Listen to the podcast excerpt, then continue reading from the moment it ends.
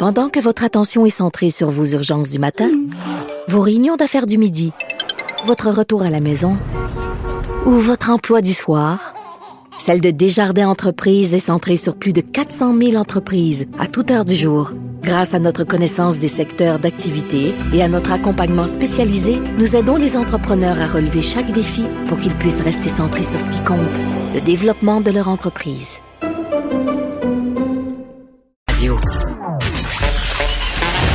Jean-François Barry. Le seul retour qui vous fait sentir en vacances, Même dans le trafic. Cube Radio. On peut pas se sentir plus en vacances ou plus estival que de parler de vin avec Patrick Daisy, qui est chroniqueur vin au Journal de Montréal et Journal de Québec et co-animateur du balado Méchant Raisin ici à Cube Radio. Bonjour Patrick. Salut Jean-François. Patrick, tu es un gars thématique. La semaine dernière, au lendemain de la Saint-Jean, tu nous as parlé de produits québécois et au lendemain de la fête du Canada, on y va avec les vins canadiens.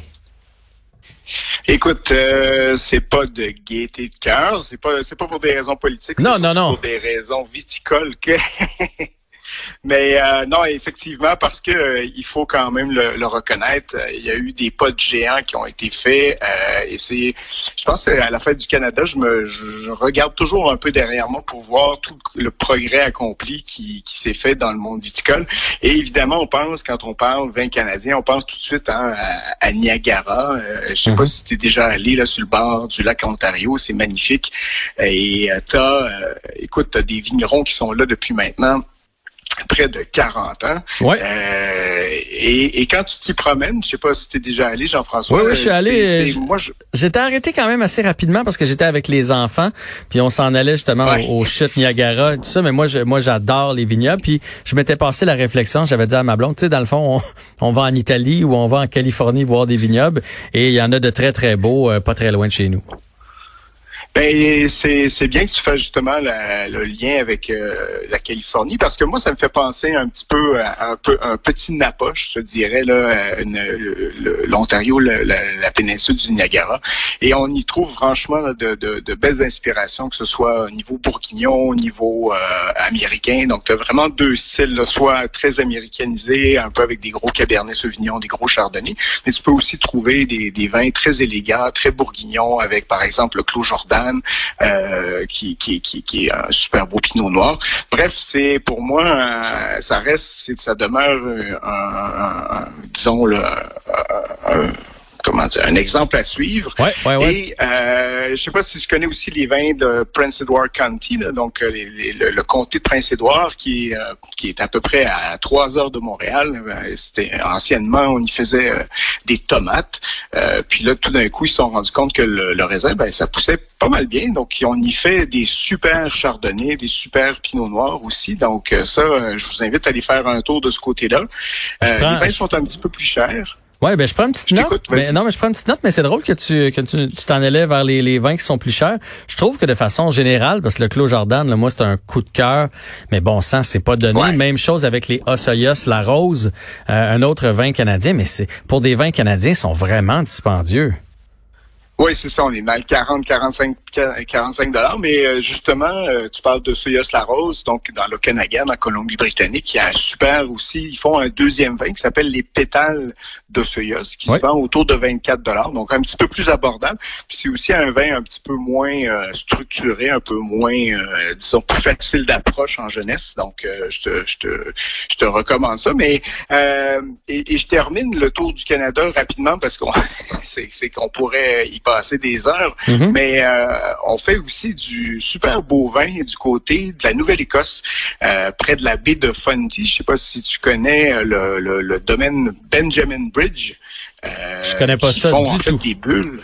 Non, du non, tout. donc Non. Benjamin Bridge, euh, comme Benjamin Bridge, comme le pont en fait en anglais, et c'est un Québécois, euh, Jean-Nicolas Deslauriers, en fait, euh, Jean-Benoît, excuse-moi, Jean-Benoît Deslauriers, un Québécois qui fait les vins là-bas. Et en fait, c'est, c'est, ils font, ils font, de, ils font de la bulle, ils font surtout donc euh, des, des, des euh, un style très traditionnel, très champenois.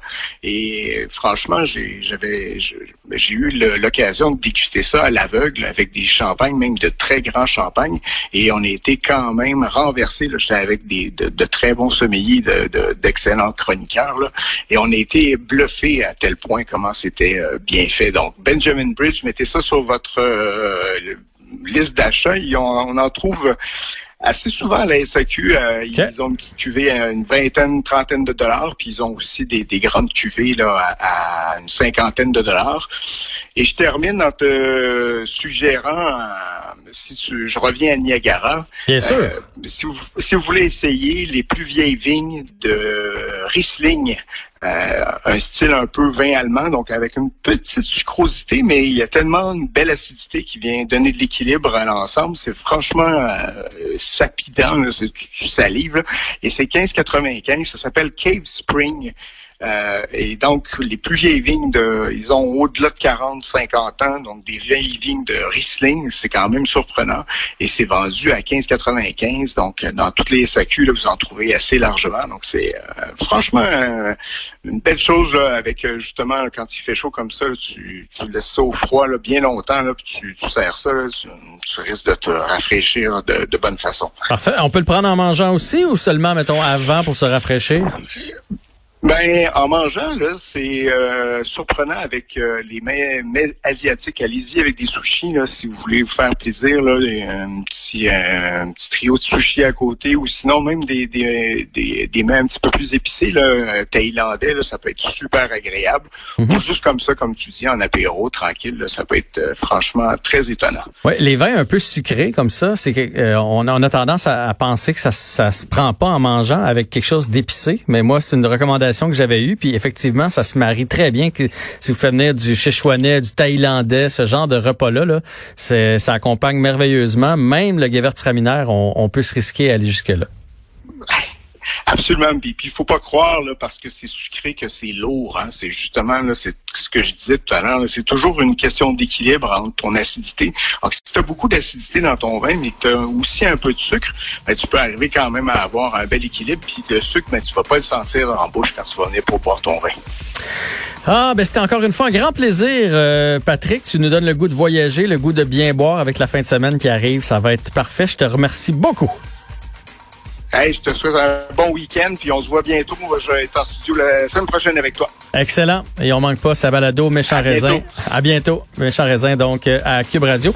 Puis si vous êtes intéressé par le Cave Spring, c'est une bouteille vraiment classique Riesling, faite sur le long. L'étiquette est blanc. Il y a une espèce d'aigle de dessiné à la main sur euh, la bouteille. Euh, donc, ça se retrouve partout en SAQ. Super facile. Avec les chaleurs de la fin de semaine, ça va, ça va se boire comme rien. Euh, ça a été très agréable de faire de la radio pour vous. On se redonne rendez-vous demain 15h pour vendredi.